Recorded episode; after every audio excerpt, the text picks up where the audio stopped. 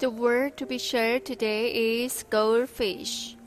Goldfish are ornamental fish native to China, with a pleasing appearance and bright colors, especially the color of gold and color of red. That's the most popular. Raising goldfish at home has been a popular trade since ancient times until nowadays. Goldfish is a symbol of happiness, peace, beauty, and wealth. It's also a good choice for gift giving and has a reputation of peace messenger.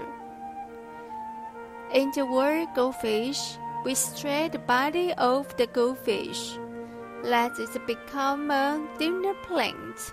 When it's not using as the dinner plate, it can stand upright as a decoration without a support frame.